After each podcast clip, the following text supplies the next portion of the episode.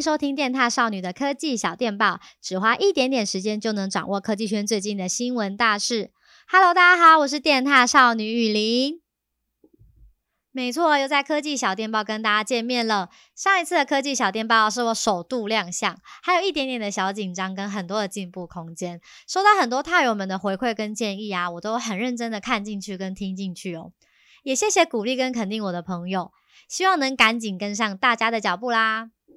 首先呢，本周最大也是大家最期待的事，就是苹果春季发表会了吧？你看电獭少女的直播跟速报影片了吗？真的要跟贝尔和莫娜以及整个电獭少女团队说一声辛苦了，你们超棒的。那今天呢，我就来简短快速跟大家说，本次的苹果春季发表会带来了些什么吧。首先呢，是 iPhone 十二跟十二 mini 出了新的紫色，大家又多了一个选择诶。那 iMac 啊，除了有超强的效能之外，更是一口气推出了七个缤纷的颜色哦，分别有蓝色、绿色、粉红、橙色、黄色、银色跟紫色，包含超薄的设计跟同款色系的键盘、滑鼠、触控板等等。哎，一看到直播的时候，我整个眼睛都亮了，又是超多颜色，好好看哦！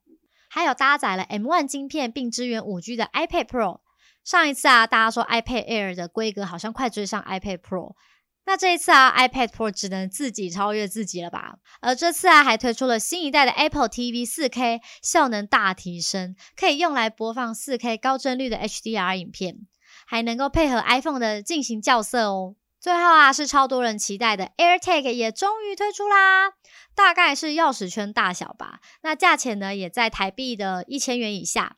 那只要把它挂在你可能常常要寻找的东西身上啊，就能透过 iPhone 的寻找功能找到它哦。诶，对我这种常常找不到东西的人来说，完全是一大福音呢。那由于我这边是科技小电报啊，就不会讲得太仔细。其实啊，每项产品都还有很多很厉害的功能跟更新。如果你还想知道更多的细节，嘿嘿，就快去看电獭少女的速报影片吧。贝尔和莫娜还有整个团队可是熬夜把发表会的内容整理得清清楚楚给大家哦。那接下来呢，想问问獭友们啊，你还记得过年那段时间很夯的语音社群 Clubhouse 吗？Facebook 啊，看起来是要全面进攻声音领域了。他们即将推出类似 Clubhouse 的即时语音聊天室 Live Audio Rooms，还有 Soundbites 这个新的声音社群工具，还会开放支援 Podcast 的功能，以及与 Spotify 合作。Live Audio Rooms 啊，基本上跟 Clubhouse 功能差不多。特别的是呢，它可以直接跟 Facebook 社团、粉专还有 Messenger 去结合，表示啊，你可以直接跟粉丝、跟朋友进行语音聊天、互动交流。那对于有粉丝啊、有在经营社群的朋友来说，是更为方便。记得之前在玩 Clubhouse 的时候啊，打开都会先看一下偶像啊或名人在哪间房间，然后就会跟着进去。那跟 Clubhouse 比较不一样的是，Live Audio Rooms 呢，它具备了录音保留功能。讲完呢、你可以直接变成 Podcast 的节目。此外啊，脸书也会让声音可以变现。那未来粉丝啊，你可以透过单次的打赏、单次付费购买或订阅制等方式去支持你喜欢的创作者。Facebook 呢是表示 Live Audio Rooms 呢会在今年的夏天正式上线，太友们就可以再期待一下啦。而未来 Facebook 也即将支援 Podcast 搜寻跟播放功能，并开放让创作者上传。表示啊，你在滑 Facebook 的同时，不用跳出 App 就可以同步收听到 Podcast 哦。而且啊，能够根据使用者的兴趣，找到更多相关新的 Podcast 内容。你也可以评论并且推荐给你的朋友。再来啊，Soundbites 官方称它是口袋里的录音棚，你可以在工具上面剪辑声音内容。那 Facebook 啊，它期待 Soundbites 能够让创作者记录制作出有趣的故事啊、笑话、灵感的瞬间，或是诗篇啊那些有创意的声音内容等等的，有点像是声音版的抖音或是现实动态。那 Facebook 呢，更表示他们的 AI 技术让使用者就算在繁忙吵杂的街道角落录音，也可以大幅的提高声音的品质哦。你还可以自由混合音轨啊，添加那个音乐的效果。让声音听起来更为丰富有趣，而透过 AI 技术呢，还能替这些声音内容添加字幕哦，感觉好像真的有很多很厉害的黑科技耶，好期待哦！除此之外啊，Facebook 的创办人祖克伯在最近的一次专访中，他们也证实了 Facebook 会与 Spotify 合作，似乎会将 Spotify 的音乐和 Podcast 的串流播放功能开放给 Facebook 使用者。由以上啊，其实可以看出，Facebook 真的是越来越重视声音社群了，让使用者可以彼此或是跟创作者啊，或是跟粉丝们有更多的互动交流。那以上新功能啊，踏友们最期待哪一项呢？欢迎告诉我们哦。接下来啊，三星也即将在台湾时间四月二十八号晚上十点举行 Galaxy Unpacked 的发表会，标语是史上最强悍的 Galaxy 装置。哇，究竟是什么 Galaxy 系列的产品呢？那外界预测啊，本次的发表会将会带来三款新的笔电，有 Galaxy Book Go、跟 Galaxy Book Pro、跟 Galaxy Book Pro 三六零，还有一款平板 Galaxy Tab S7 Lite。那 Galaxy Book Go 呢？据说可能会采用十四寸的 Super AMOLED 的荧幕，支援一零八零 P 解析度，那搭载高通新款的处理器。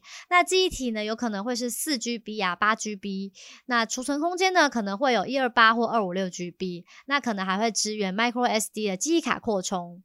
那根据外媒指出啊，Galaxy Book Pro 跟 Galaxy Book Pro 三六零可能会搭载第十一代 Intel Core 系列的处理器，以及 Windows 十的作业系统，可能会有十三点三、十五点六寸的两种版本，皆为 OLED 萤幕，还会支援 S Pen。Galaxy Book Pro 三六零呢，它还可以三百六十度翻转，并且支援五 G 网络哦。而平板啊，Galaxy Tab S 七 Lite 可能是十二点四寸的 LCD 萤幕，也可能会支援 S Pen。搭载高通骁龙七五零 G 的处理器以及 Android 十一的作业系统，整体来说呢，会比 Galaxy Tab S 七来得更轻薄一点。不久前啊，我看到最新 Samsung 释出的影片中，好像看到折叠手机的影子哦。